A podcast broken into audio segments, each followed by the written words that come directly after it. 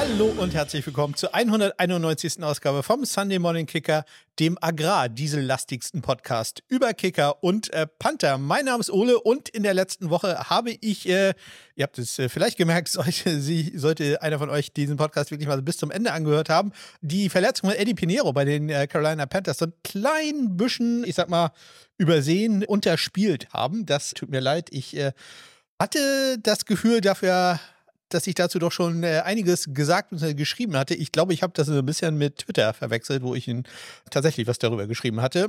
Ja, das soll nie wieder vorkommen. Es wird aber garantiert nochmal vorkommen. Das glaube ich, das äh, kann ich einfach nicht garantieren. Ich werde in dieser Woche mal etwas Neues probieren. Und zwar schneide ich ja normalerweise alle meine Tracks hier per Hand äh, mit einer Software, die Hindenburg Audio heißt. Und ich sag mal so, das ist äh, nicht so die schönste Arbeit. Das dauert doch eine ganze Zeit, bringt jetzt auch nicht so viel Spaß.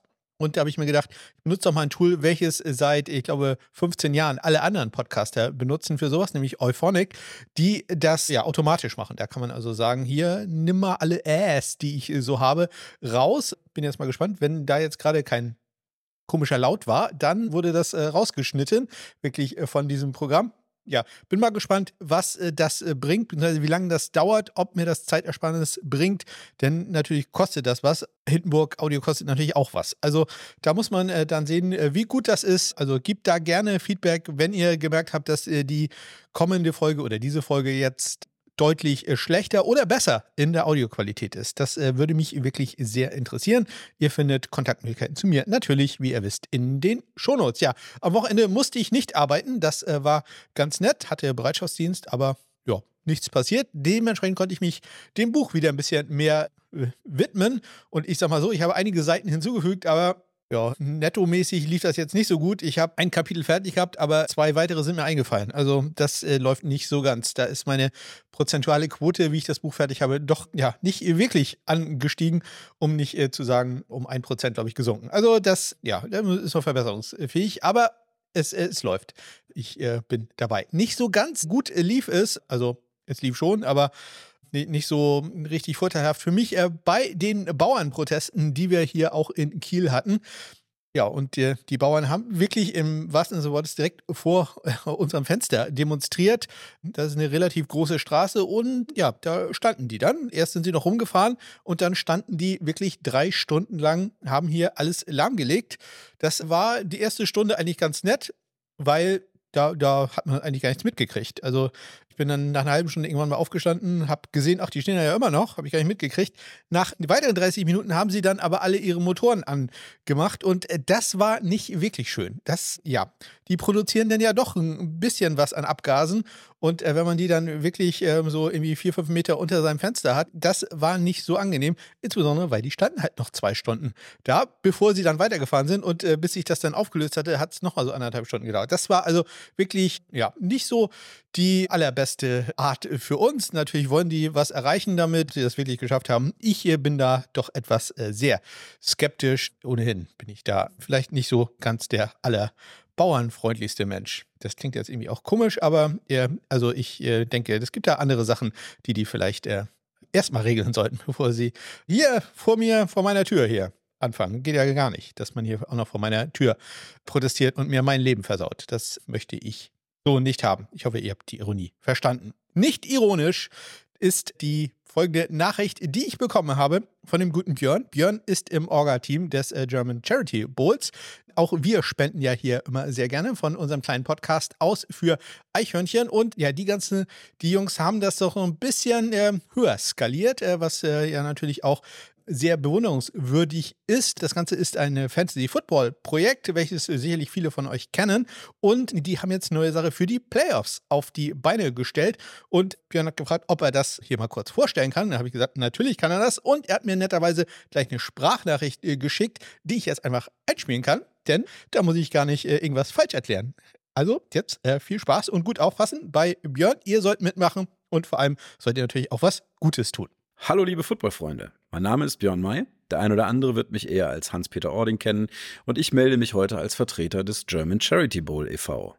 Ein großer Dank geht an dieser Stelle direkt raus an Ole, der uns hier die Möglichkeit gibt, eine tolle Aktion zu den Playoffs vorzustellen. Zunächst aber für diejenigen, die noch gar nichts von uns gehört haben, ein paar Worte zu unserem Verein. Der German Charity Bowl e.V. wurde im Jahr 2022 von Michael Klock ins Leben gerufen, der auch schon die Downset Talk Fantasy Football Bundesliga initiiert hat. Das Ziel unseres Vereins ist es, unser Hobby Fantasy Football mit dem guten Zweck zu verbinden. Um das zu erreichen, richten wir jedes Jahr ein Fantasy Football Turnier aus, den German Charity Bowl. In diesem Rahmen sammeln wir Spenden ein, die der Sieger des Turniers dann einer gemeinnützigen Organisation seiner Wahl zukommen lassen darf. Neben dem Charity Bowl haben wir aber auch noch andere Möglichkeiten geschaffen, uns zu unterstützen. Wir organisieren Bestball-Ligen, betreiben einen Merch-Shop und man kann uns natürlich auch als Fördermitglied unterstützen. Wer sich zu all diesen Themen genauer informieren möchte, ist herzlich eingeladen, das auf unserer Website www.germancharitybowl.de zu tun. Folgt uns auch gerne auf unseren Social-Media-Kanälen. Die Links dazu findet ihr in den Show Notes. Heute möchte ich aber vor allem unser neuestes Projekt zu den Playoffs vorstellen und das hat ausnahmsweise mal nichts mit Fantasy Football zu tun. Und das Beste, ihr könnt, wenn sich genug Mitspieler finden, tolle Preise abräumen. Ab dem kommenden Wochenende mit dem Start der Playoffs beginnt unser German Charity Bowl Playoff Special. Auf der neu gestarteten Plattform unseres Partners GameDay.de haben wir eine Tippliga für euch eingerichtet. Dort könnt ihr euch einfach kostenlos anmelden und die Playoffs mittippen. Wenn sich vor dem ersten Kickoff am Samstag 100 oder mehr Teilnehmer anmelden, gibt es neben dem Spielspaß auch tolle Preise zu gewinnen. Der Preis für den Sieger wird an dieser Stelle noch nicht verraten, aber ich kann so viel sagen, jeder Football-Fan wäre begeistert. Auf unseren Social-Media-Kanälen informieren wir euch schon bald, worum es genau geht. Aber auch der Zweit- und Drittplatzierte geht nicht leer aus. Sie erhalten einen Hoodie bzw. ein T-Shirt aus unserem Merch-Shop, jeweils in den Farben ihrer Wahl. Ladet also gerne viele Freunde ein, damit wir das Ziel von 100 Teilnehmern schnell erreichen. Die Teilnahme an unserem Tippspiel ist komplett kostenfrei und jeder, der mag, kann sich anmelden und mitmachen. Aber wir wären nicht der German Charity Bowl e.V., wenn wir nicht auch den guten Zweck mit der Aktion einbinden würden. Deswegen freuen wir uns natürlich über jede Spende, die in diesem Rahmen bei uns eingeht. Das Team vom German Charity Bowl e.V. geht hier mit gutem Beispiel voran. Wir spielen geschlossen mit und haben uns bereits vorab dazu entschieden, für jeden Punkt, den wir selbst im Tippspiel erzielen, 50 Cent in den Pott zu schmeißen. Wenn ihr euch anschließen wollt oder eigene kreative Ideen habt, wie ihr uns unterstützen könnt, lasst es uns gerne auf X oder Instagram wissen. Aber nochmal, das ist absolut freiwillig und die Teilnahme ist ausdrücklich auch ohne Spende erlaubt. Habt ihr jetzt auch Bock, mit uns die Playoffs noch ein wenig mehr aufzupeppen und dabei auch noch etwas Gutes zu tun? Dann findet ihr alle Links in den Show Notes. Meldet euch am besten direkt an und holt euch unsere tollen Preise. Zum Schluss darf ich mich nochmal herzlich bedanken für die tolle Unterstützung durch den Sunday Morning Kicker Podcast und euch viel Erfolg beim Tippspiel im Namen des gesamten Teams des German Charity Bowl e.V. wünschen. Macht's gut, wir sehen uns dann beim Tippen. Ja, vielen Dank, Björn. Ihr habt äh, alle notwendigen Infos äh, bekommen. Ihr findet natürlich die Link tatsächlich in den Shownotes. Äh, da habe ich jetzt wirklich dran gedacht und habe sie da reingepackt. Und natürlich auch einen Link direkt zum Tippspiel, bei dem ich mich auch schon angemeldet habe. Das geht sehr einfach. Ihr könnt unter anderem, falls ihr das habt, einen äh, euren Discord-Account oder da waren auch noch andere Möglichkeiten, die ihr da benutzen könnt. Müsst also nicht euch extra da einen Account machen, sondern kann, ihr könnt auch da etwas benutzen, was eventuell schon vorhanden ist. Ja, also Schlagt mich da. Ich äh, sag mal, für jedes richtige getippte Spiel schmeiß auch ich einen Euro in die Spendenkasse. Ich bin ganz mies in sowas, deswegen wird da wohl nicht allzu viel Geld zusammenkommen. Aber es geht ja auch hauptsächlich um den Spaß. Also nutzt den Link und äh, macht mit und äh, schlagt uns alle da. Wir brauchen noch ein paar, um die 100 voll zu machen. Los geht es äh, mit den News und Transaktionen, die in dieser Woche ja einigermaßen zahlreich waren.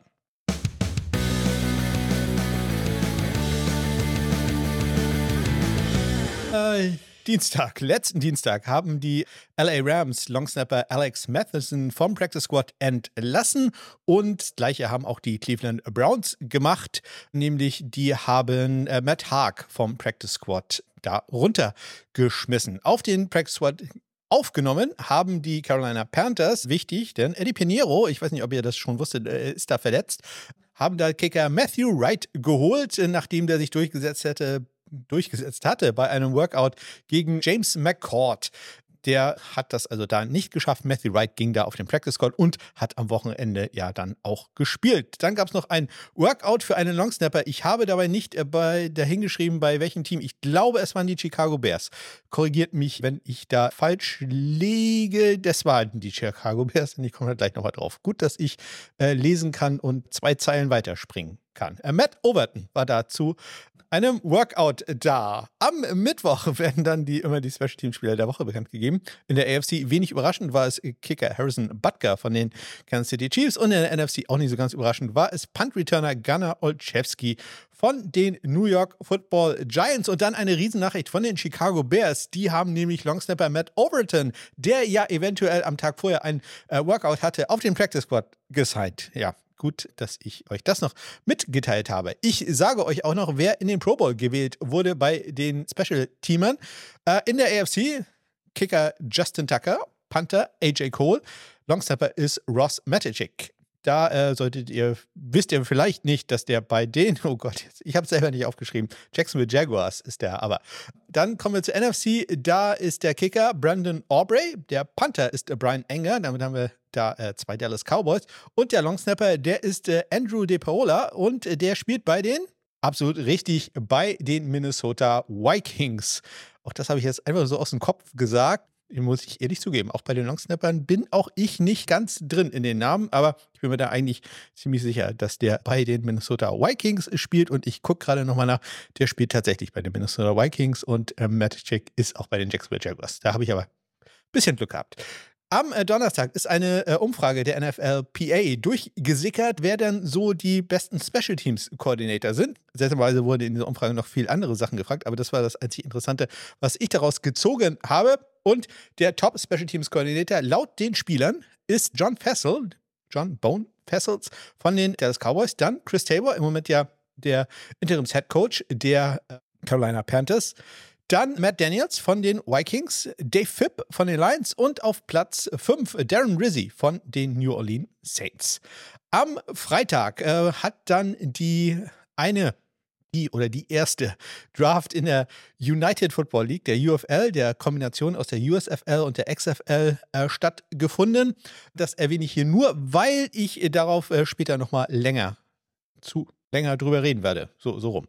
Am äh, Samstag haben dann die Cleveland Browns Riley Patterson vom äh, Practice Squad aktiviert. Das gleiche haben die New York Jets mit Austin Seibert gemacht und auch die Carolina Panthers mit Matthew Wright. Bisschen überraschend war das Ganze bei Austin Seibert, denn es war nicht bekannt, dass Greg Sörlein irgendeine Verletzung hat. Ich persönlich glaube, dass Austin Seibert äh, im Training durchaus überzeugt hat und man als Belohnung ihn deswegen einfach auf das aktive Roster gezogen hat, denn da verdient er halt mit einmal dreimal so viel, als wenn er auf dem Practice Squad wäre. Das ist jetzt aber meine ganz äh, persönliche Überzeugung. Äh, Greg Solein hat dann ja äh, gespielt. Am Montag, Black Monday, auch bei Special Team Coaches, denn die New York Football Giants haben ihren Special Teams Coordinator Thomas McGoy rausgeschmissen. Ja, der war sechs Jahre lang der Special Teams Coordinator für die Giants, hat äh, vorher da auch schon als Assistant gearbeitet, aber ja, die letzten zwei Jahre waren nicht so wirklich gut, äh, was die Giants da geleistet haben bei den Special Teams. Dementsprechend suchen sie da jetzt einen neuen Trainer. Er hat erwähnt, Austin Seibert scheint bei den Jets einigermaßen überzeugt zu haben. Und das wurde am Montag dann auch belohnt mit einem, naja, zumindest einem Future Reserve Vertrag. Also Austin Seibert wird mit den New York Jets ins Trainingscamp gehen. Greg Sollein ist da ja ein Unrestricted Free Agent, ebenso wie der Panther Thomas Morstead. Und ja, der, äh, dessen Saison ist jetzt ja zu Ende gegangen. Und das erste, woran er sich getrennt hat, ist seine Jersey-Nummer. Er hat bisher die Nummer 5 getragen und ja, Garrett Wilson hatte schon vor dieser Saison gesagt, er will gerne eine andere Nummer haben. Die 17, die er im Moment trägt, die passt ihm nicht. Und Thomas Mostert jetzt ja ohne Vertrag, äh, kommt vielleicht wieder, aber wenn, dann muss er eine neue Nummer nehmen, denn er hat äh, das äh, Nummer 5 Jersey an Garrett Wilson abgetreten. Garrett Wilson hatte bei Ohio State schon die 5 getragen. Und die letzte Nachricht kommt äh, von den Tennessee Titans und das ist eine gute Nachricht, denn Ryan Stonehouse, der Panther, ist da ja verletzt. Da äh, hat es ja einen Foul gegeben, besser ein, wie sagt man da, ein Fumble, bei dem er sehr hart äh, getackelt wurde. Ein Block, kein Foul, erstmal ein Block eines Punts. Dabei hatte er sich sein Standbein äh, verletzt und zwar so schwer, dass das länger operiert werden musste. Und ja, seine Rehab läuft wohl sehr gut. Äh, in einem Interview hat er nicht gesagt, was genau er sich verletzt hat, aber er hofft äh, schon innerhalb der nächsten Woche wieder ohne Krücken laufen zu können. Das äh, scheint da ein ja, gutes Zeichen zu sein. Damit ist er wohl voll im Plan, was die Rehab angeht. Aber das klingt halt auch nicht ja, so ganz ohne Ryan Stoney, der ja im letzten Jahr den Rekord für den besten Punting Average aufgestellt hat. Und ja, in diesem Jahr war er nur 0,04 Yards äh, unter diesem Schnitt. Äh, also er hat gute Chancen gehabt, den Rekord dieses Jahr nochmal zu verbessern. Aber hatte nicht äh, sein sollen. Man hat deswegen Ty Sentner geholt und wie gut es bei dem lief, dazu kommen wir dann gleich noch. Wir fangen jetzt aber erstmal mit einem anderen Spiel an, nämlich mit dem Sieg der Pittsburgh Steelers gegen die Baltimore Ravens. Äh, die Steelers gewinnen 17 zu 10.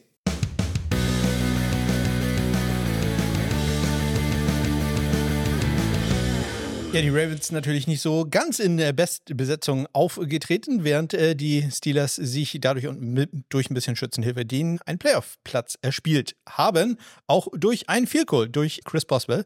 Der traf aus 25 Yards im äh, vierten Viertel bei ja, nicht äh, sehr guten Wetterbedingungen, um es mal so zu sagen. Und äh, ja, Justin Tucker, der machte 20 Sekunden vor dem Ende einen Field Goal aus 36 Yards, damit die ja, Führung auf äh, sieben Punkte verkürzt gewesen und man probierte dann einen Onside-Kick und ja, man, es wurde auch im Fernsehen erwähnt, Justin Tucker bei Onside-Kicks in seiner Karriere, ja, eins von 15 vor diesem, ich sag mal so, er ist jetzt eins von 16.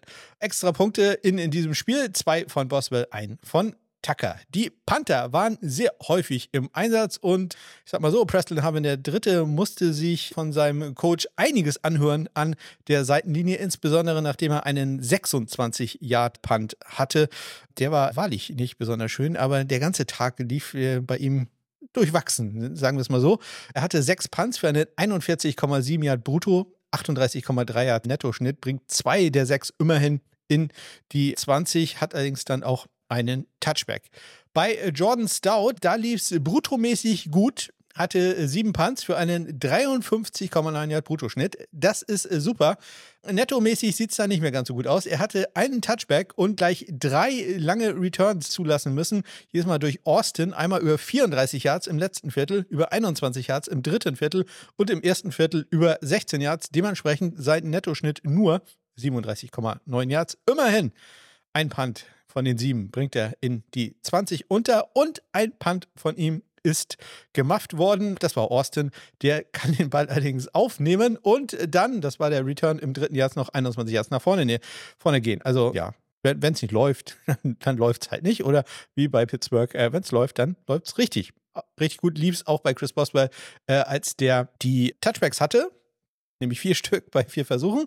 Und äh, Jordan Stout, äh, der hat einen Kickoff auch mal ausgeführt. Der ging allerdings out of bounds, denn der Returner, eine wunderschöne Aktion, äh, war clever genug, den Ball zu berühren, während er im Auslag. Und das würdet ihr auch im Buch erfahren. Das äh, wisst ihr aber, ihr aber natürlich, dass äh, wenn ein Spieler einen Ball im Feld berührt, während er selber im Aus ist, ist auch der Ball im Aus und dementsprechend gibt es eine Strafe und der Ball geht auf die 40-Yard-Linie im der NFL 35 Yard Linie im College Football. Ja, gut, dass ich das alles vor ein paar Wochen geschrieben habe. Wir kommen zum nächsten Spiel und ich muss ehrlich zugeben, ich habe mich hier etwas in meinem Sendungsdokument äh, vertan. Deswegen muss ich das alles quasi per Hand einlesen hier Moment. Im nächsten Spiel, da schlagen die Houston Texans und sichern sich damit und auch da mit ein bisschen Schützenhilfe ihren Platz in den Playoffs. 23 zu 19 steht es da am Ende in Indianapolis.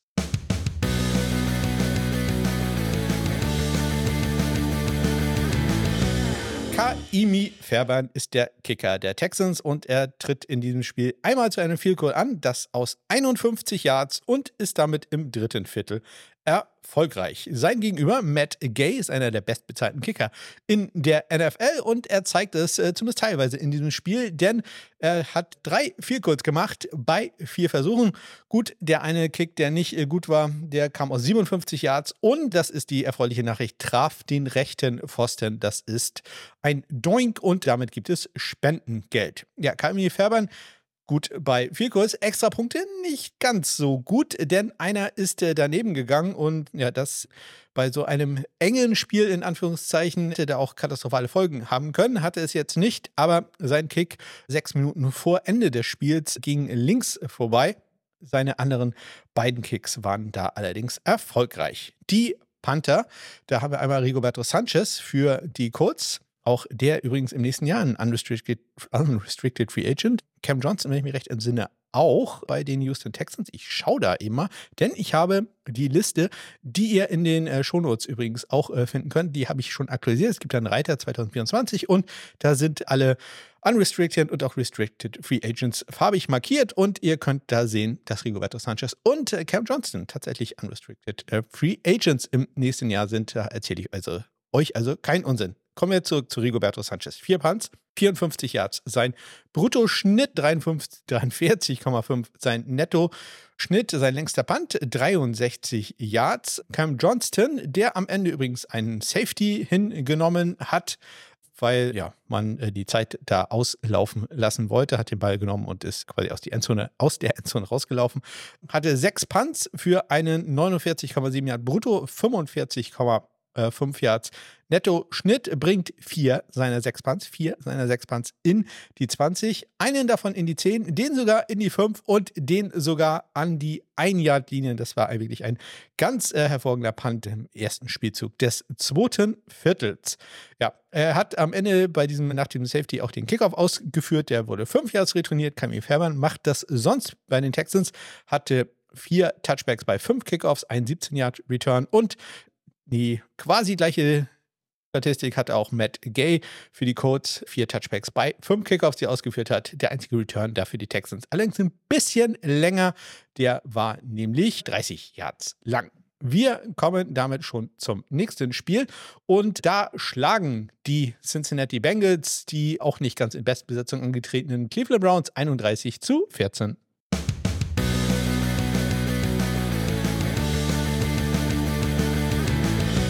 Ein einziges Vielkur kommt in den Spiel, nämlich mit der Two-Minute-Warning der ersten Halbzeit. Es kommt von Evan McPherson. Das ist der Kicker der Cincinnati Bengals. Der ist aus 45 Yards erfolgreich. Auch erfolgreich ist er bei vier Extrapunkten, die er probiert. Riley Patterson auf der anderen Seite, der Ersatzmann für den verletzten Dustin Hopkins, geht da 2 für 2. Die Panther, ähnlich wie im Spiel gerade eben, auch hier häufig im Einsatz. Kräuber Joggers für die Browns siebenmal für einen 47,9 Yard Bruttoschnitt, 44,0 Yards sein Nettoschnitt. Er hat vier seiner sieben Punts in die 20 gebracht und von diesen vier Punts bringt er zwei in die 5-Yard-Linie, einmal an die 1-Yard-Linie, der zweite Punt an die 1-Yard-Linie. Das ist natürlich ja, sehr teuer für Marvin, denn der spendet da immer netterweise. Und dann bringt er noch einen Punt in die 4-Yard-Linie, auch teuer für Marvin, denn der spendet da netterweise. Bradley Robbins, das ist der äh, Panther Brad Robbins, äh, auch kurz genannt, äh, der Panther der Cincinnati Bengals, hatte sechs Punts in diesem Spiel für einen 45,7 Yard brutto, 44,7 Yard netto Schnitt er hat einen Punt der 6 in die 20 gebracht, allerdings auch einen kritischen Punt gehabt, nämlich einen 33-Yard-Punt von der eigenen 24 im zweiten Viertel. Touchbacks hatten wir in diesem Spiel insgesamt fünf. Vier kommen von Evan McPherson und einer von Riley Patterson, der längste Return in diesem Spiel, gerade mal 27 Yards lang. Das nächste Spiel, da treffen die Minnesota Vikings auf die Detroit Lions und die Lions gewinnen 30-20.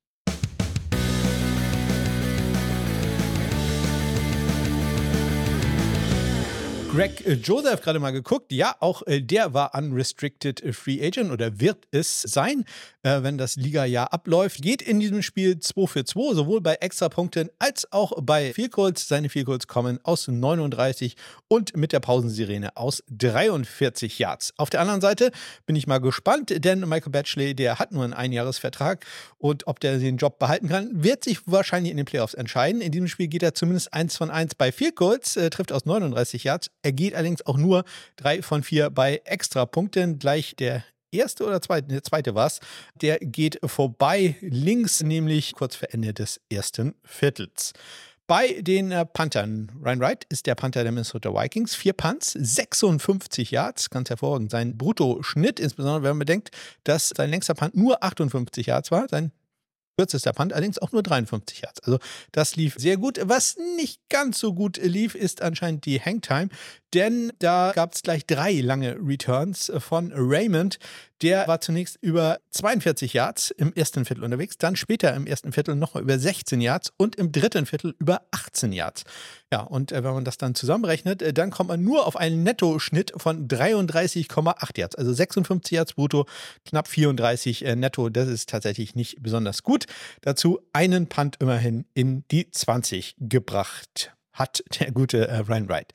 Jack Fox äh, bei den Detroit Lions, sein längster Punt 61 Yards äh, für einen 53,6 Yard brutto, 43 Yard äh, Nettoschnitt. Das kommt bei ihm dadurch, dass er zwei Touchbacks hatte, was natürlich auch nicht so gut ist. Äh, dafür hatte er auch zwei Punts in die 20. Beide Punts hat er in die 10 gebracht und einen davon sogar in die 5-Yard-Linie. Leider nicht an die 1, aber immerhin an die 2-Yard-Linie.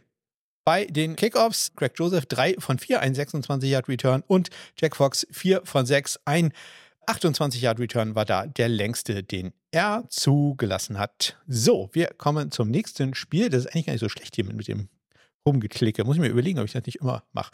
Wir kommen zum Sieg der Tennessee Titans. Die schlagen doch etwas überraschend die Jacksonville Jaguars 28-20.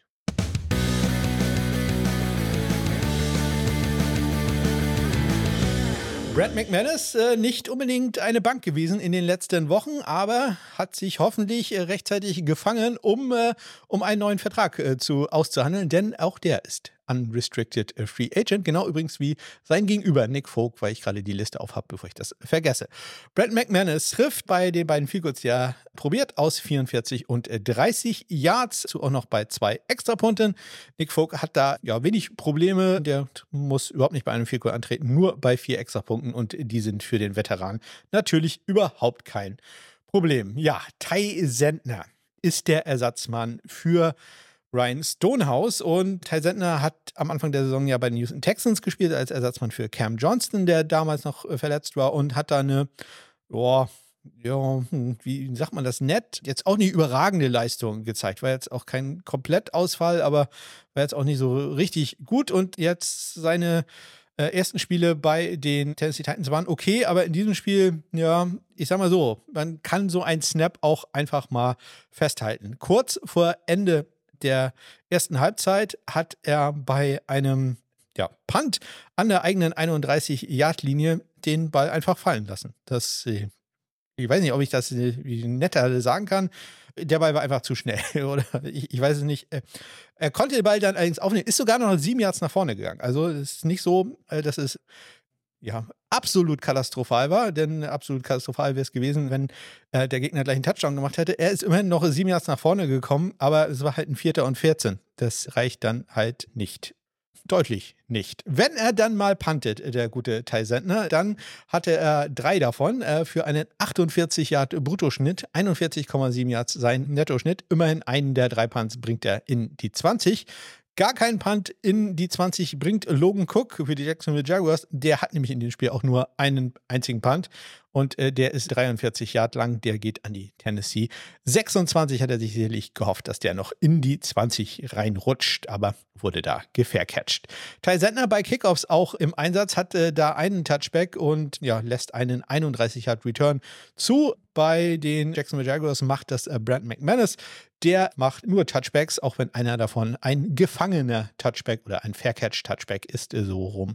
Ist es richtig formuliert. Wir kommen zum Schneesturmspiel. Da schlagen die New York Jets die New England Patriots 17-3.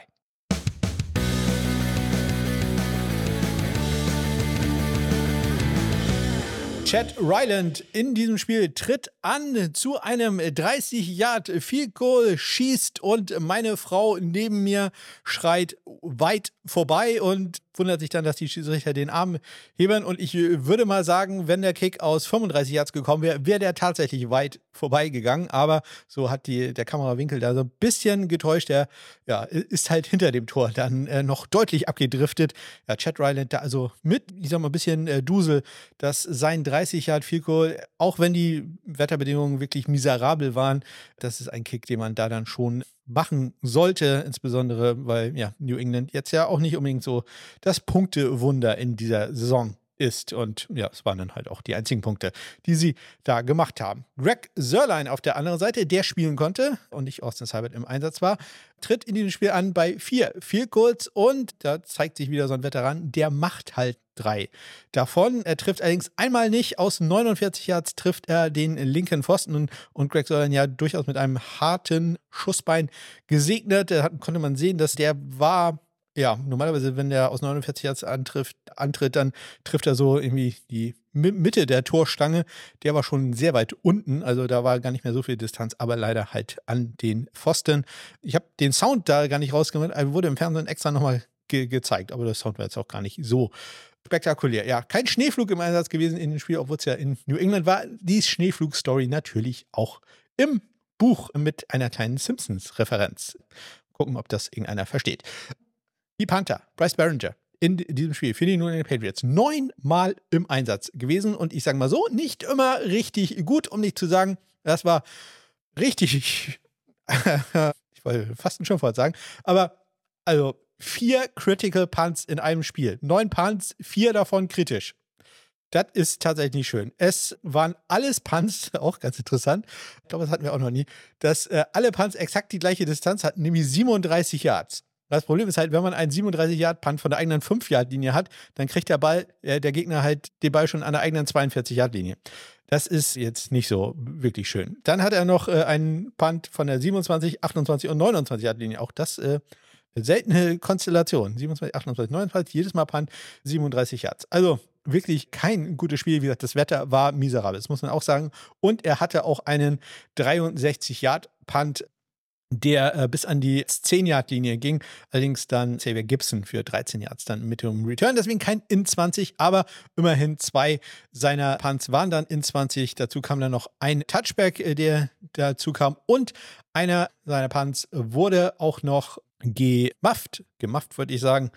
Ja, brachte allerdings nicht so viel, denn Gibson hat da den Ball sofort wieder recovered. Was es dann äh, auch noch gab, war bei einem Punt, äh, der offiziell hier äh, dem äh, Longsnapper als Fumble angerechnet wurde.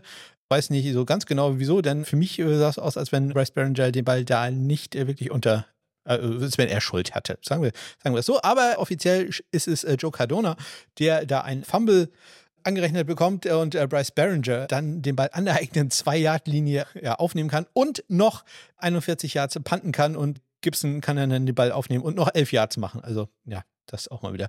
So äh, wie die Saison lief für die New England Patriots. Insgesamt muss man auch sagen, immerhin hat er einen 46,9 Yard Bruttoschnitt, äh, nur 39,3 davon allerdings dann netto. Wie gesagt, vier kritische Punts, zwei in der 20, ein Touchback, ein Punt gemacht. Äh, wenn er jetzt noch ein längerer Return über 15 Yards dabei gewesen wäre, dann hätte er hier fast also alles voll gehabt. Ein Punt in die 5 hätte, hätte, auch noch gefehlt. Aber also so viele Zahlen in äh, diesen Statistiken, die ich erstelle, hat man wirklich sehr, sehr selten.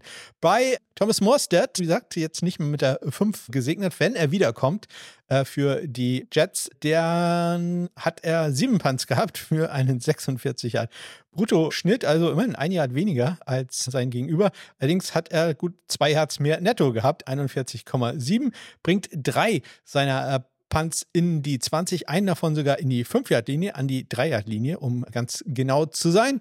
Und eine Sache wollte ich eigentlich noch erzählen, die ich jetzt aber anscheinend vergessen habe. Das ist etwas schade. Ja, mir fällt tatsächlich nicht ein, was ich da noch gerade sagen wollte. Irgendwas war noch mit Thomas Mostert.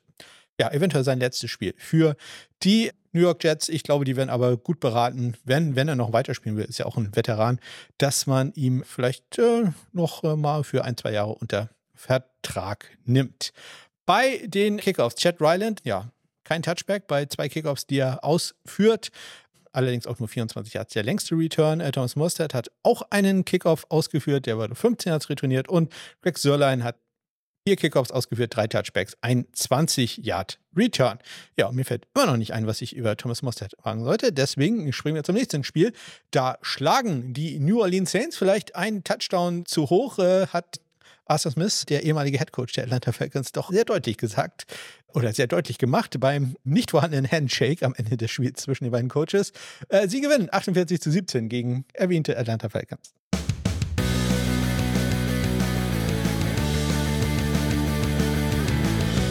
Blake Groupie für mich vielleicht ja die größte Überraschung. Also Brandon Aubrey, da, da, wusste ich ja, dass der gut ist, weil ich den schon in der USFL gesehen hatte. Aber Blake Groupie für mich die Riesenüberraschung. Ich hatte nochmal nachgeguckt, den hatte ich auf Platz 18 als der Kicker, die in diesem Jahr im Draft sind, beurteilt. So viel zu meinen Qualitäten als Experte. Blake Groupie in diesem Spiel geht 2 für 2 aus viel kurz. Allerdings auch sehr kurze, es waren zweimal 24 Yards. Yang Wei Ku, der geht 1 von 1. Kurz vor der Pause trifft er mit einem 30 Yard Field Goal. Er ist auch bei zwei Extrapunkten erfolgreich.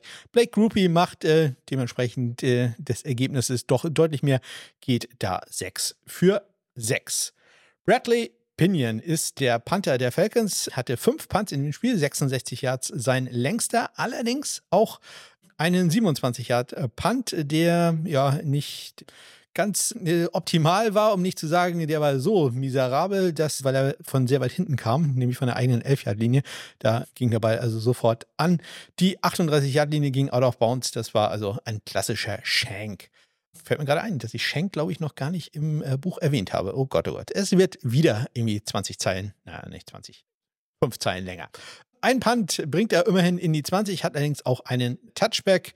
Äh, insgesamt 50,8 Yards sein Brutto, 43,2 Yards sein Nettoschnitt, falls ich das noch nicht erwähnt hatte. Lou Hadley hatte vier Punts für die New Orleans Saints, 45,8 Yards sein Brutto, 42,8 Yards sein Nettoschnitt, bringt einen der vier in die 20, den sogar in die 10-Yard-Linie. Wir kommen zu den Kickoffs. Blake Ruby geht da perfekt 9 für 9 und auch Bradley Pinion macht da ja keine Gefangenen, geht da 3 für 3.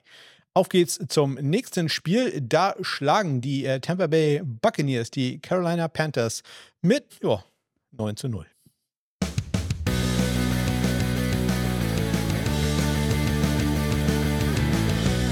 Alle Punkte in diesem Spiel kommen durch den rechten Fuß von äh, Chase McLaughlin. Den haben die Green Bay, Green Bay Packers, sag ich schon, die Tampa Bay Buccaneers am Anfang der Saison unter Vertrag genommen und der ist jetzt ähm, Unrestricted Free Agent. Also den sollte man also ganz dringend unter Vertrag nehmen und dem viel Geld dafür geben, denn das hätte ich jetzt auch nicht so erwartet, aber der hat wirklich eine super Saison gespielt. Geht halt in den Spiel 3 für 3 und macht dabei so ganz nebenbei mal ein 47 Yard Field Goal zum 6 zu 0 mit dem letzten Spielzug in der ersten Halbzeit. Außerdem traf er noch aus 36 und aus 39 Yards.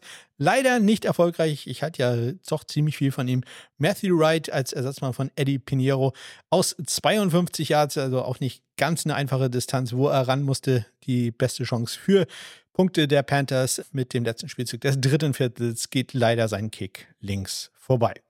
Die beiden Panther waren jeweils sechsmal im Einsatz, Jake Hamada und äh, Johnny Hacker. Und äh, Jake Hamada hat den längsten Punt des Wochenendes gehabt. Leider, wenn ich mich recht entsinne, war es ein Touchback, äh, der satte 74 Yards lang war. Er hat einen Bruttoschnitt von exakt 55 Yards, Nettoschnitt knapp unter 40 Yards.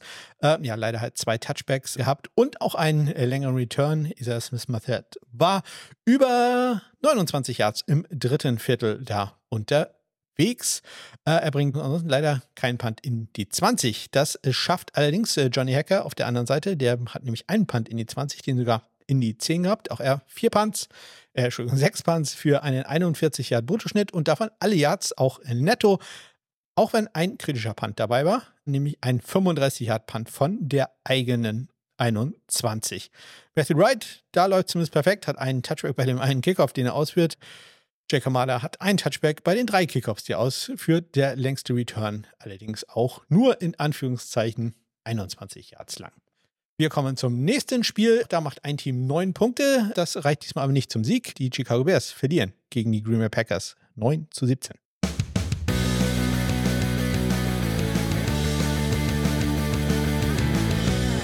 Anders Carlson, ich weiß nicht, wie man da die Saison, wird man auch erst nach den Playoffs äh, beurteilen können, sieht. Ich persönlich glaube, man hätte da keinen Draftpick investieren müssen, wie es die Green Packers gemacht haben. Aber ja, in diesem Spiel wird man sich auch sagen, ne, hätte man auch äh, anders haben können.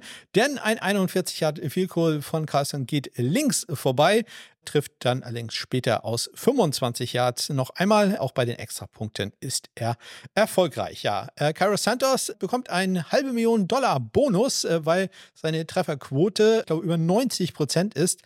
Also in diesem Spiel geht er perfekt, verbessert seine Trefferquote, denn er ist 100% sicher, geht 3 für 3 und verdient das Geld auch, indem er ein langes Fico aus 50 Yards macht, ist dann auch aus 39 und aus 35 Yards erfolgreich, macht dementsprechend alle Punkte für die Chicago Bears. Ja, die Chicago Bears sind auch das einzige Team, die äh, gepantet haben in diesem Spiel. Äh, Daniel Whelan, der Panther der Green Bay Packers, äh, der konnte sich äh, schonen. Äh, Trenton Gill nicht ganz für die Bears. Drei Punts für einen 45,7 Yard, 39,0 Yard Netto-Schnitt hat einen Punt in die in die Endzone gebracht zu einem Touchback und zwei Punts in die 20 und beide Punts in die 10, einmal an die 6-Yard-Linie und einmal an die 8-Yard-Linie. Daniel Carlson hat keinen einzigen Touchback gehabt in, in, diesem Spiel. Die längste Return 34 Yards lang und äh, Trenton Gill hat drei Touchbacks bei vier Kickoffs, die er ausführt. Ein Return gab es, der war 21 Yards lang. Yards lang. So rum. Wir kommen zum nächsten Spiel. Das Einzige, ich habe bei dieser Liste jetzt keine Übersicht, ob ich irgendein Spiel vergesse. Also, das ist ja quasi meine Urangst äh, in diesem Podcast gewesen. Also wirklich war die Urangst, die ich von Anfang an in diesem Podcast hatte, dass ich irgendwann mal ein Spiel vergessen werde. Also wenn es irgendwann passieren oder die Wahrscheinlichkeit am größten ist, dass es passiert, dann heute. Ich hoffe, ihr erinnert mich dran und äh, sagt Bescheid, ob dem wirklich so war. Das nächste Spiel vergesse ich jetzt allerdings nicht. Äh, da schlagen die Las Vegas Raiders die Denver Broncos 27-14.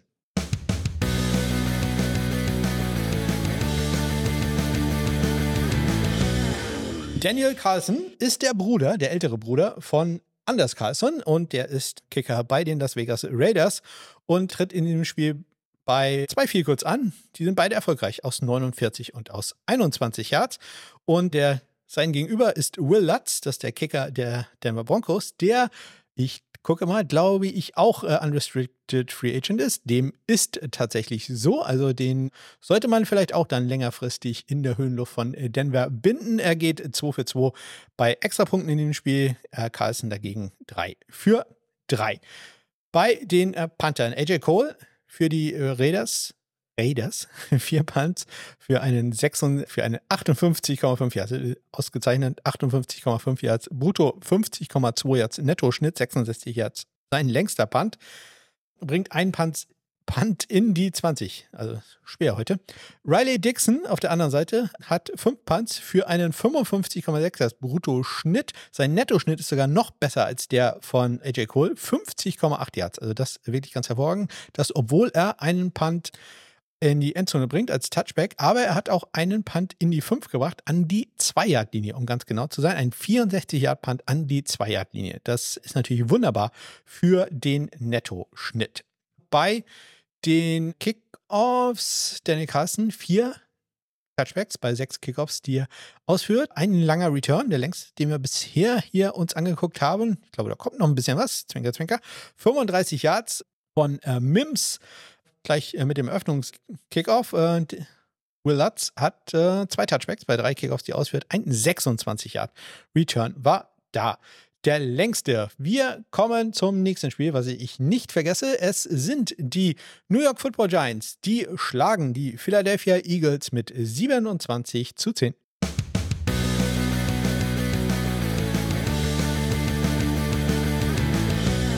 Jake Elliott tritt einmal an für die Philadelphia Eagles zu einem Field Goal. Es ist erfolgreich aus 36 Yards im dritten Viertel und Mason Crosby, der Veteran, der als Ersatzmann für Randy Bullock kam, der als Ersatzmann von, nein, das stimmt gar nicht.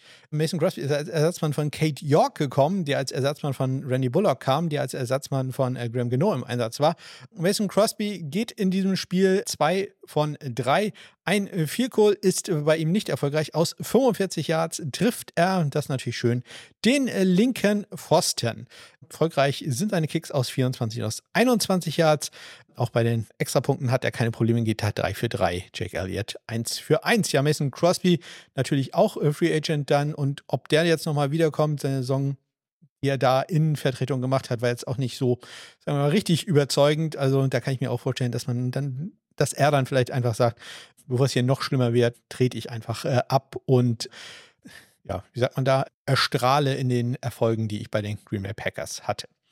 Wir kommen zu den Panthern. Braden Mann, der bei einem seiner Punts äh, von einem Gegenspieler der äh, New York Giants aufrecht erhalten wurde, der voll in ihn reingerannt war. Das hätte eigentlich eine Strafe geben müssen. Ich habe nochmal nachgeguckt, also da steht jetzt nichts drin. Es hätte sogar ein äh, Roughing the Kicker geben können. Es wurde Kontakt gemacht mit äh, seinem Standbein, auch wenn das wieder unten war. Also, also Mason Running into the Kicker hätte das geben können, aber der, sein Gegenspieler hat ihm so lange aufgehalten, bis er wieder ganz normal gestanden hat. Braidman hat etwas äh, verzweifelt zu den Schiedsrichtern geguckt, was denn hier los? Aber ja, gab keine Flagge. Das ist noch etwas erstaunlich gewesen. Aber ja, lief halt an dem Tag Mal für die New York Football Giants. Brandman, vier Punts für einen 50,2 Yard Bruttoschnitt, 43,0 Yard sein Nettoschnitt, bringt einen Punt in die 20, den sogar in die 5 äh, nämlich an die 3 Yard Linie, um ganz genau zu sein. Jamie Gillen, der linksfüßige Panther der New York Football Giants, hatte fünf Punts für einen 45,6 Yards brutto, 44 Yard netto Schnitt. Vier seiner fünf Punts, ganz hervorragend, bringt er in die 20, einen davon sogar in die 10. Jake Elliott, drei Touchbacks bei drei Kickoffs, die er ausgeführt hat. Mason Crosby, zwei Touchbacks, der längste Return, allerdings auch da nur 21 Yards lang. Wir kommen zum nächsten Spiel und da schlagen die Seattle Seahawks die Arizona Cardinals 21 zu 20.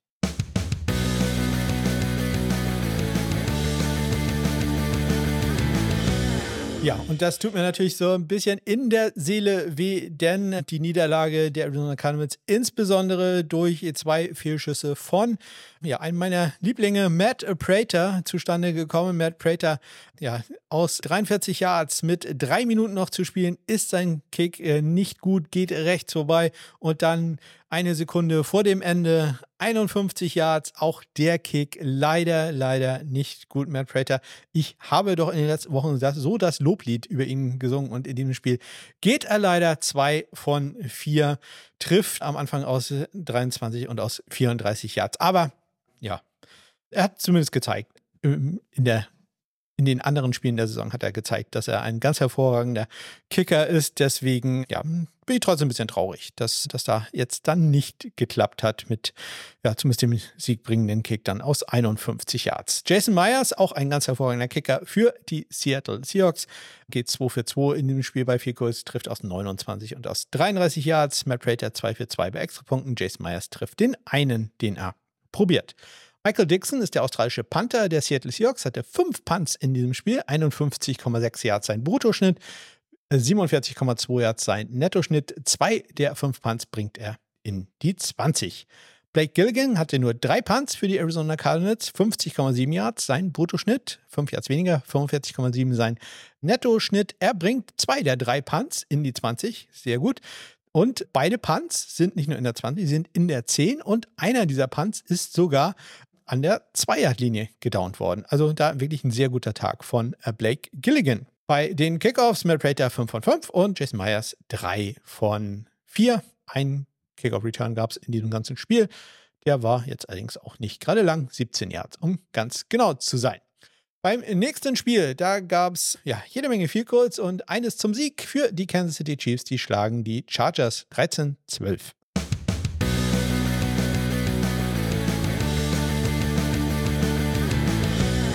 Ja, vorher, das war eher so eine äh, spaßige Zusammenfassung. Da hatte ein Kolumnist geschrieben, er erwartet im Spiel acht Field Goals, weil ansonsten passiert ja nichts viel. Ja, was soll man sagen? War ziemlich dicht dran. Sechs Field Goals gab es in diesem Spiel, inklusive dem Game Winner von Harrison Butker aus 41 Yards mit äh, knapp einer Minute zu spielen, ist sein Kick erfolgreich. Der den Ein-Punkte-Sieg für die Kansas City Chiefs bringt, war vorher schon einmal erfolgreich im zweiten Viertel aus 22 Yards. Ja, das sind Butker Sandwich, denn in der Mitte sind vier Field Goals von äh, Cameron Dicker von den LA Chargers. Der trifft aus 49, aus 40, 43 und 20 äh, Yards, macht damit alle Punkte für sein Team, aber leider halt im Endeffekt dann ein zu wenig, denn Harrison Butker kann einen Extrapunkt äh, nach einem Touchdown machen. Das war im Endeffekt dann ja der Unterschied.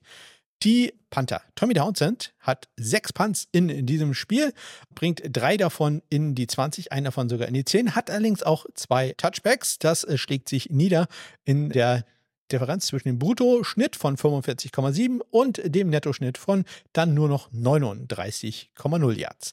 J.K. Scott bei den Chargers, bekannt für gute Hangtime, hat 5 Punts gehabt, 43,6 Yards sein Brutto, 38,8 Yards sein Nettoschnitt, bringt immerhin 2 Punts in die 20, hat allerdings einen längeren Return, nämlich James war über 21 Yards unterwegs im ersten Viertel und natürlich gab es in diesem Spiel mal wieder ein Puntfake. Die Chiefs ja mittlerweile da auch gut im Game drinne. Diesmal gab es einen Direct Snap zu Pirine, der dann bei einem vierten und fünf im zweiten Viertel für neun Yards nach vorne kam und damit das äh, First Down gemacht hat. Äh, mögen wir natürlich sehr, mögen wir, würden wir noch mehr mögen, wenn Tommy Townsend da irgendwie involviert gewesen wäre. Das hätte noch ein bisschen mehr Spendengeld gebracht. Aber so natürlich sehr schön zu sehen. Die Chiefs natürlich auch nicht wirklich in Best Bestbesetzung angetreten und ja, bei den Chargers ist ja ohnehin quasi jeder verletzt. Karen Dicker hat äh, drei Touchbacks in, in, diesem Spiel bei vier Kickoffs, die er ausführt. 23 Yards sein längster Return, den er zulässt. Und Harrison Butker, der lässt einen 46-Yard-Return zu, nämlich äh, von Davis zu Beginn der zweiten Halbzeit. Ansonsten hat er noch zwei Touchbacks äh, bei den vier Kickoffs, die er ausführt. Wir kommen äh, zum äh, nächsten Spiel, das vorletzte, hoffe ich zumindest, dass das richtig war. Da schlagen die Rams die San Francisco 49ers, ein, 49ers 21-20.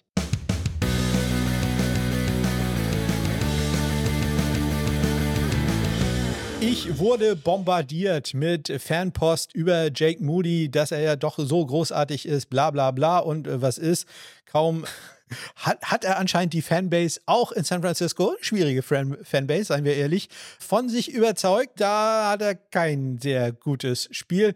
Ein 38 Yard Field Goal geht an den rechten Pfosten. Bin ich sehr froh, dass das hier statistisch erwähnt wird, dass er an den rechten Pfosten ging, denn sagen wir, der hat den äh, minimals berührt. Also das ist äh, nett, äh, dass das hier statistisch äh, aufgeführt wird und uns ein bisschen Spendengeld bringt.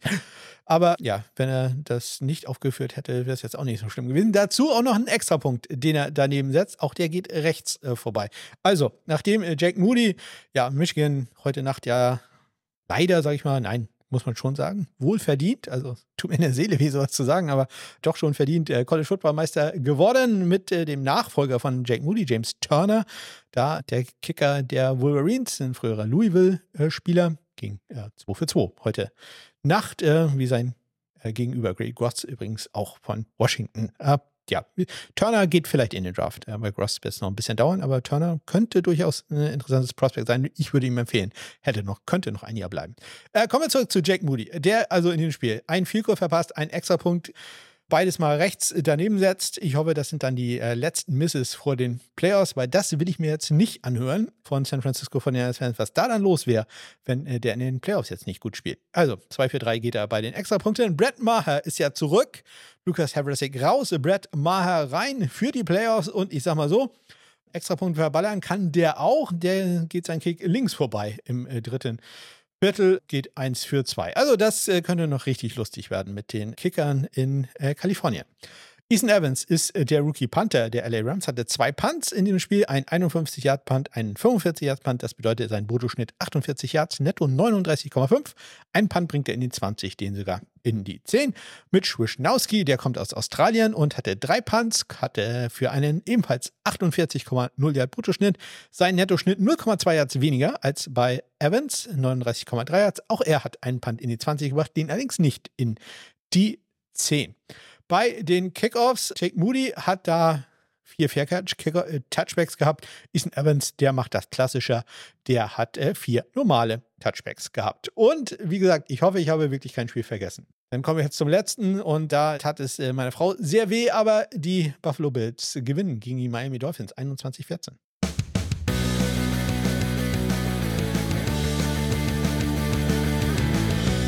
Keine Vielkurs im Spiel, schnell durch. Tyler Bass 3 für 3 bei Extrapunkten, Jason Sanders 2 für 2. Große Story in diesem Spiel natürlich ein Punt, denn Jack Bailey puntet eigentlich ein schöner Punt bis an die 4-Yard-Linie der Buffalo Bills. Harty nimmt da den Ball auf, der ja, war vom Placement her vielleicht ganz gut, aber er war halt auch etwas zu flach geschossen. Und was dann äh, bei den Miami Dolphins Special Teams los war, kann ich nicht so ganz erklären.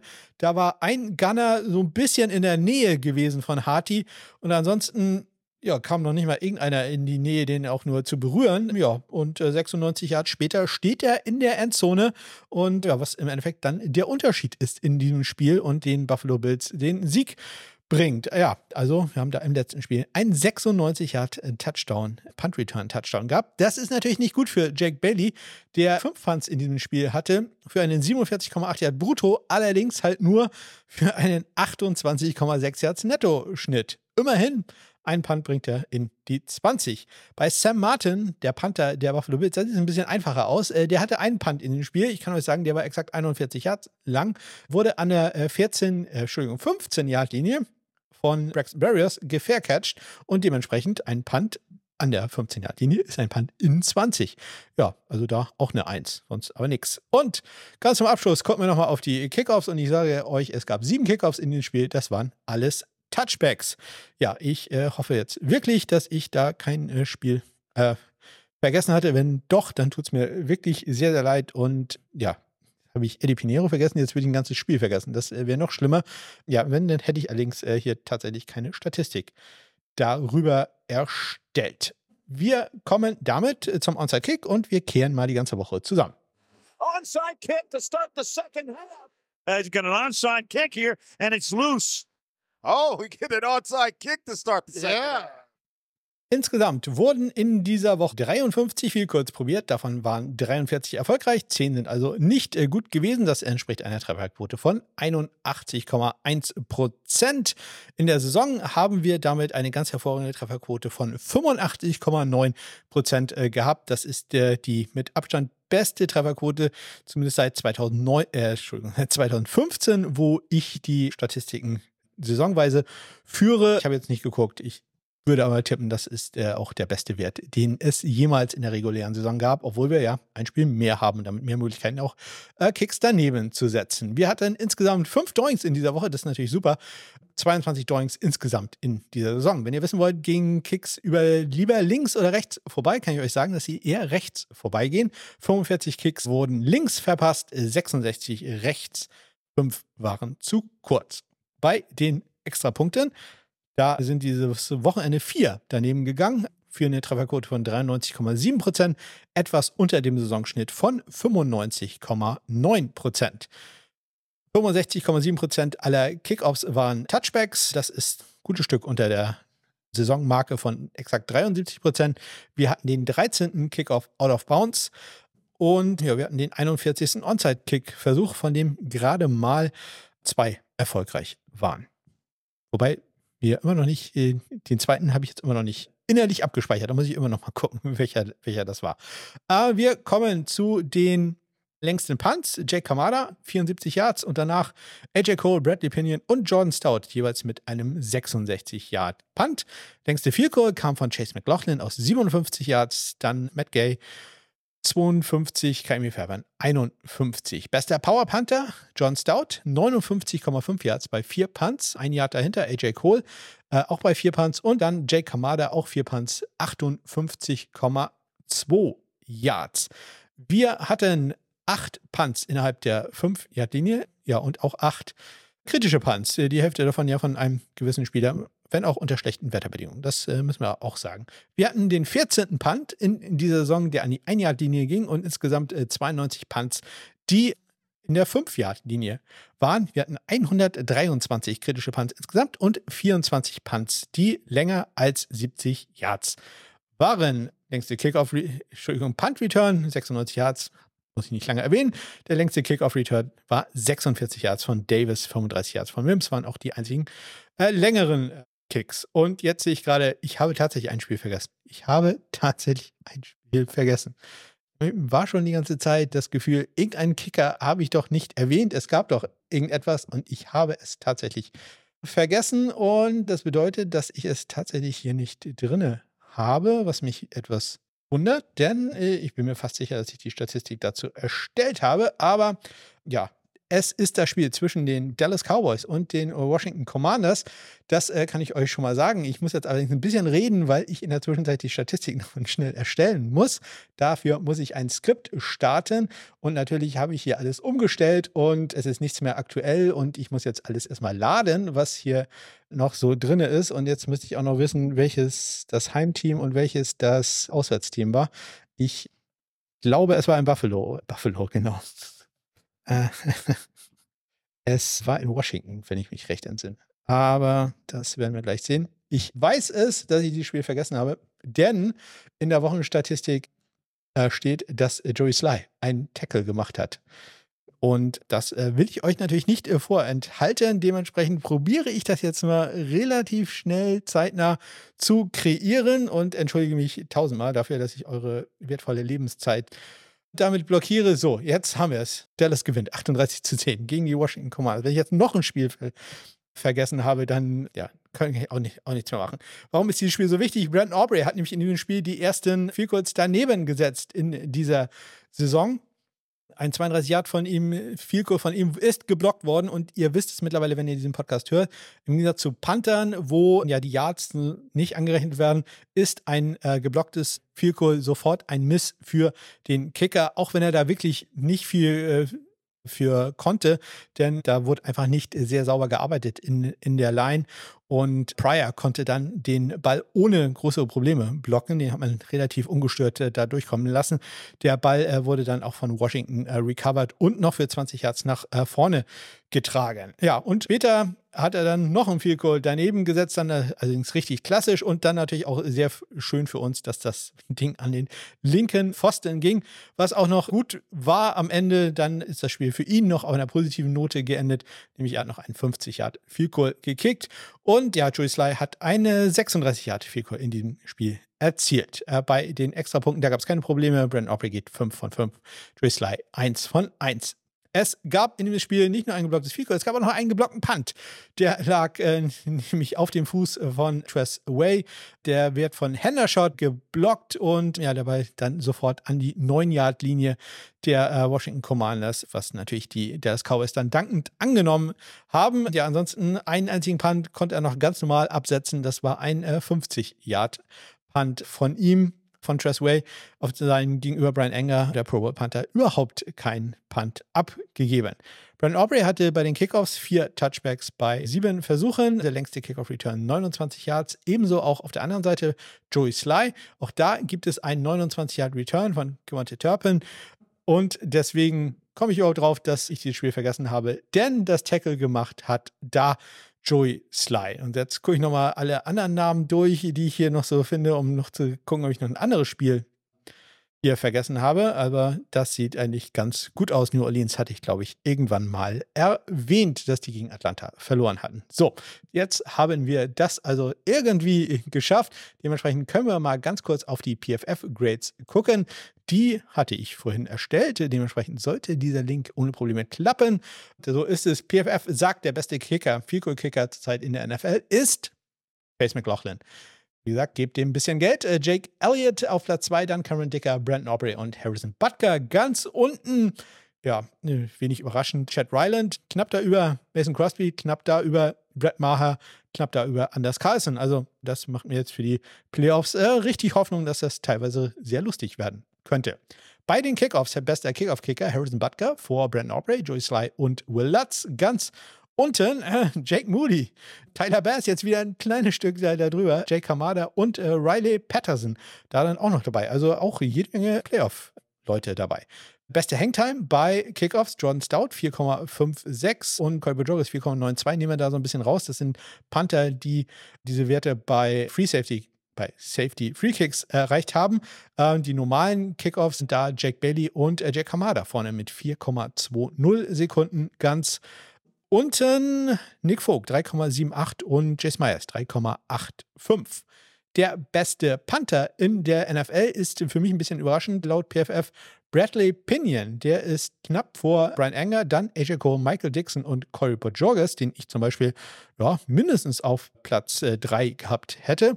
Best, die schlechtesten Panther, besten von unten, Ty Sentner, Tress Way, Presley Harvin und Lou Hadley. Ty Sentner da der erstgenannte ganz unten. Beste Hangtime, J.K. Scott, äh, weiterhin eine Welt für sich, 4,72.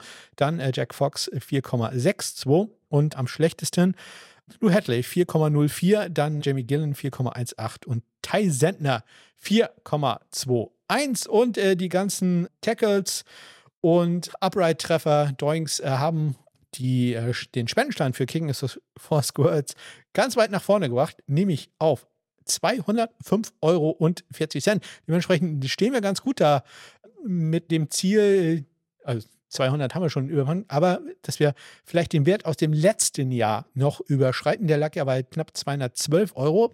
Wir haben jetzt nicht mehr ganz so viele Spiele, aber das könnte noch klappen. Also da sollten vielleicht noch ein paar Kicker sich verletzen, denn äh, da hat Manuel ja gesagt, dass er dafür dann auch noch Geld bezahlt, wenn neue Kicker reinkommen. Also Daumen drücken, dass in den Playoffs sehr viele weite Kicks kommen, Game-Winning-Kicks kommen, Tackles kommen, Abtreffer an den Pfosten äh, kommen und lange Punts und sehr platzierte Punts. Das wäre auch noch großartig. Mal schauen, ob dem so ist.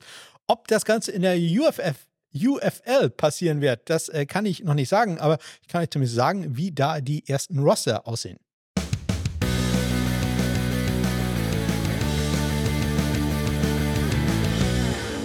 Denn ich hatte erwähnt, es gab da eine Dispersal Draft. Das heißt, dass die Spieler von den Teams, die es jetzt nicht mehr gibt, es wurden ja jeweils vier von acht Teams aus den einzelnen Ligen übernommen, die sind in einen Draft gepackt worden und die anderen Teams konnten dann zugreifen und dementsprechend können wir jetzt schon so ein bisschen sagen, wie die Roster aussehen bei den einzelnen acht Teams, die in der Liga vorhanden sind. Und das gucken wir uns doch mal an, wer da die Kicker, Panther und auch die Longsnapper habe ich hier natürlich aufgeführt, dann im Moment sind. Herzlichen Dank da an Noah, der die Liste zusammengestellt hat, die ich jetzt einfach nur vorlesen werde. Es geht los bei den Arlington Renegades. Da ist der Kicker Taylor Rossolino, der Panther Marquette King. Also da freuen wir uns doch sehr drauf, dass wir Marquette King darauf nicht nochmal sehen werden. Und der Longsnapper Antonio Ortiz. Bei den Birmingham Stallions ist der Kicker Chris Blewett, kennen wir aus der NFL, hat mal für Washington gespielt. Kobe, Colby Watman, äh, den kennen wir auch aus der NFL. Und den Longsnapper, den kennen wir noch nicht. Da ist nämlich noch keiner drauf. Der Kicker der DC Defenders ist äh, Matthew McCrane zurzeit, der Panther Paxton Brooks und der Longsnapper Trey Barry.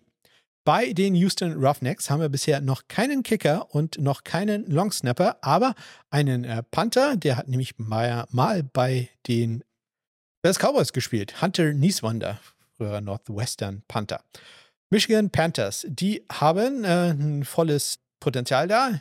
Zum einen der Kicker ist Jake Bates, der Longsnapper ist Jordan Ober und der Panther, da freuen wir uns also natürlich riesig drüber, dass jetzt ausgerechnet Michigan ist, finde ich ein bisschen schade. Aber unser Lieblings-Linksfüßer äh, Brock Miller ist der Panther zurzeit der Michigan Panthers. Hoffe ich doch sehr, dass wir den irgendwann auch nochmal in der NFL erleben werden. Bei den St. Louis Battlehawks, die haben auch noch keinen Kicker und noch keinen Longsnapper, dafür aber einen Panther, Sterling Hoffrichter. Die San Antonio Brahmas, die haben keinen Panther und keinen Longsnapper, aber einen Kicker. Und das ist der Lugrosa Award-Winner von vor zwei Jahren, Christopher Dunn. Von vor einem Jahr ist es ja, also von der Saison von vor zwei Jahren. Christopher Dunn, NC State, ist da zurzeit der Kicker. Und das war sie auch schon, die 191. Ausgabe vom Sunday Morning Kicker. Also ich muss mich nochmal entschuldigen dafür, dass ich A, dieses eine Spiel vergessen habe, dann, dass ich, ja, nein, ich muss mich für alles entschuldigen, in dieser Sendung, die extrem lang geworden ist. Macht mit bei der Aktion von Björn vom German Charity Bowl. Tragt euch da ein. Einfach dem Link folgen, den ihr in den Shownotes findet. Kostet nichts. Ihr könnt gerne natürlich etwas spenden, aber ansonsten einfach mitmachen. Ist wirklich sehr einfach. Ich habe das ja vorhin ja auch einmal durchgeführt. Ja, äh, mal gucken, ob äh, irgendeiner meiner Tipps da dann wahr werden wird. Ich äh, glaube eher nicht. Ich habe da auch einfach nach Gefühl getippt. Und äh, das ist ja manchmal ganz gut, aber ich hätte vielleicht auch mal einen Augenblick nachdenken sollen über das, was ich da mache. Aber das äh, passiert ja eher selten. Ich wünsche euch eine ganz großartige Woche. Bis dann.